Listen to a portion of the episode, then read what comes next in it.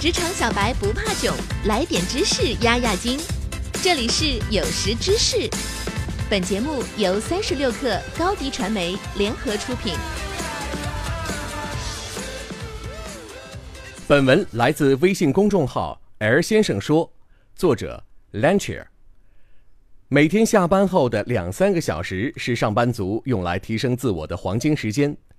下面我们将会聊到可以在两三个小时内。快速提升自我的四件事：一、内化信息；二、记录日志；三、学习英语；四、广泛阅读。一、内化信息。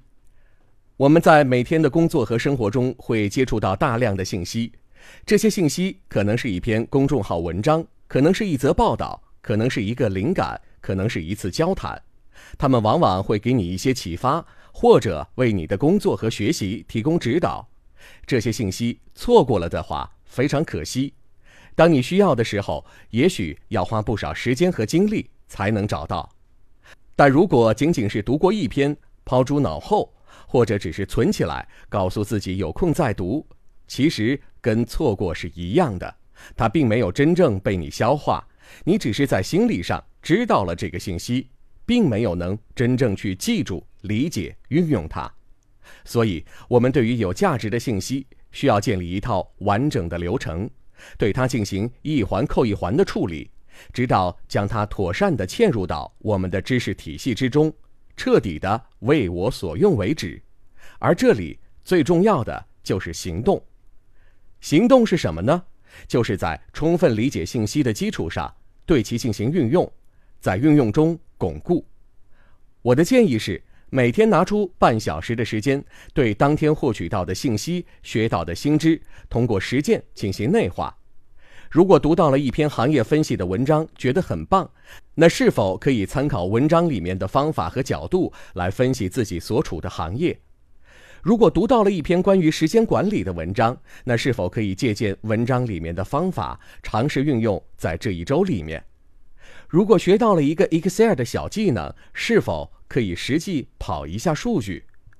如果学到了一个抽象的知识点，比如历史、哲学、经济学，是否可以将它与自己的知识网络联系起来，写一篇小短文？这些都是通过行动将这些信息内化的方式。只有通过实践，用多角度、多视角去审视这个信息点。榨取它的价值，才能真正实现对它的吸收利用。二、记录日志。做每天的日志，至少有三点好处：一、通过记录每天的收获，你可以直观的看到自己是在不断成长，还是在重复着机械的工作。如果你的日志上面连续一个月、两个月都没有任何新东西，都是在到处救火，重复着日常的琐事，那也许就该引起警惕了。你手头的工作或许对你来说价值并不是特别大。二，通过记录重要信息，可以成为你的资料库，在需要时快速查找到。举个例子，在我做一个项目的过程中，每天都会处理一些问题。这其中有很多东西是可以用在以后的工作和项目里的，如果不把它们及时记下来的话，就很容易忘掉。下次再遇到一样的问题，也许还是会出错。三，通过记录自己的成长，不断给自己正向反馈，强化信心。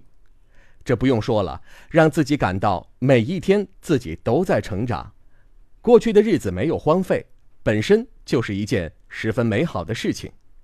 在你消沉的时候、低落的时候，这些内容都可以给你力量。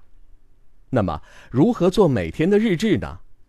推荐的平台是 Google 表格，用表格的形式做日志，非常容易格式化，便于阅读和记录。而用 Google 表格，好处是云端同步，在不同终端上打开网页就能用。三、学习英语。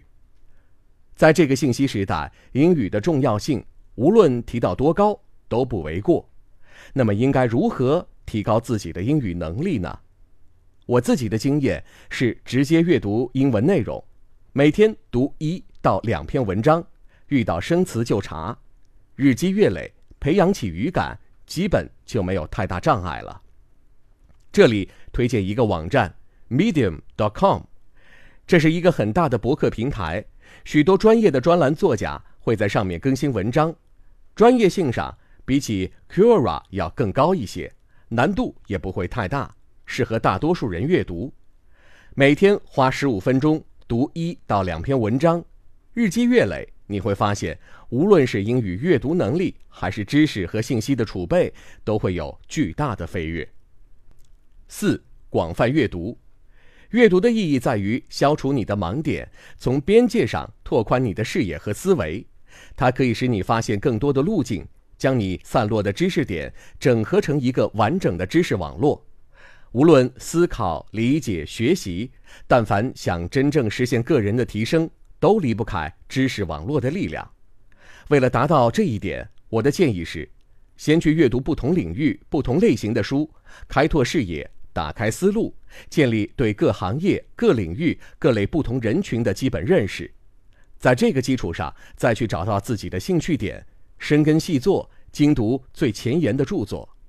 这方面建议去读各领域的经典教科书，或者最权威的科普书，比如《心理学与生活》《社会心理学》《大问题》《全球通史》《牛津通识读本》等等。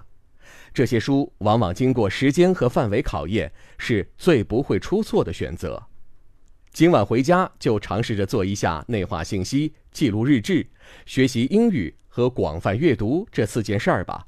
相信日积月累之后，你会看到一个更优秀的自己。